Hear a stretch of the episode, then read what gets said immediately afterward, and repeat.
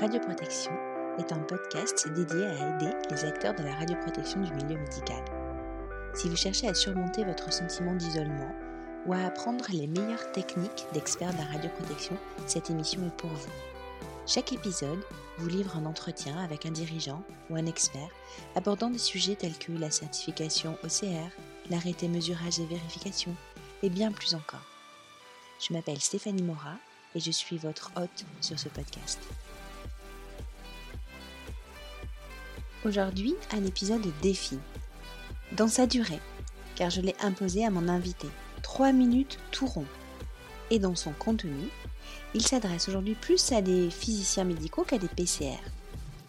Tanguy Kabilik d'Esprit Med avait comme défi donc de nous raconter le nouveau texte réglementaire, mais sécu en mammo en 3 minutes chrono.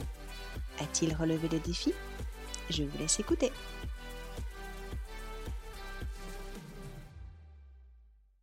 Bonjour, je suis Tanguy Kabilik, chargé d'affaires en physique médicale au sein d'Esprit Med, et aujourd'hui je vous propose de faire une veille réglementaire sur le contrôle qualité en mammographie.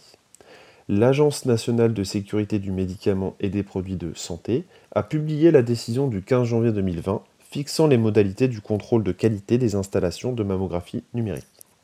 Dans ce nouveau document, on peut trouver de nouveaux contrôles de qualité pour le mode tomosynthèse, un changement de périodicité pour certains contrôles de qualité et un nouveau contrôle qualité pour la mammographie en règle générale. Donc il existe quatre contrôles supplémentaires à réaliser en interne en plus de ceux recensés jusqu'à maintenant. Il existe l'état général, donc réalisé mensuellement. Il comprend la vérification du bon fonctionnement du mammographe. Ensuite, l'homogénéité du récepteur, réalisé hebdomadairement.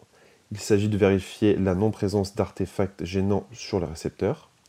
Puis, la déformation géométrique, à réaliser sur reprographe. C'est un contrôle quotidien qui a pour objectif de s'assurer que l'image est imprimée sans distorsion géométrique.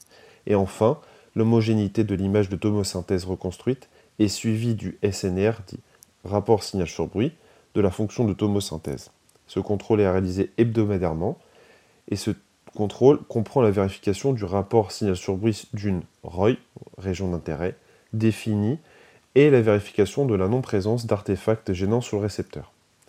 Ces nouveaux contrôles réglementaires doivent être appliqués depuis le 22 janvier 2021. Nous vous proposons quelques conseils pour vous aider dans votre démarche de contrôle qualité en mammographie.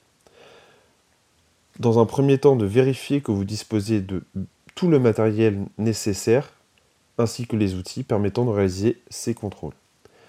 Dans un deuxième temps, d'estimer le temps nécessaire pour effectuer les contrôles en interne afin d'être dans les meilleures conditions de travail. Vous pouvez partir sur la base suivante, donc 30 minutes pour le mensuel, 1 heure par semaine pour l'hebdomadaire et 15 minutes par jour pour le quotidien. Dans un troisième temps, pensez à vous rapprocher du constructeur pour qu'il vous forme à l'utilisation de la machine. C'est important pour ne pas perdre du temps. Et enfin, mettez à jour vos documents permettant de référencer tous vos contrôles en interne. En conclusion, cette nouvelle décision comprend 4 nouveaux contrôles en interne, donc deux tests hebdomadaires, un test quotidien et un test mensuel.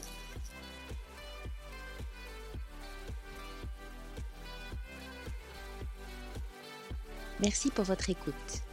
Si le podcast vous plaît, si cet épisode vous plaît, la meilleure façon de me soutenir, c'est de laisser un commentaire, bienveillant bien sûr, dans iTunes, ainsi que 5 petites étoiles. Si, vous n'avez pas iTunes, n'hésitez pas à me laisser un message sur LinkedIn ou Instagram.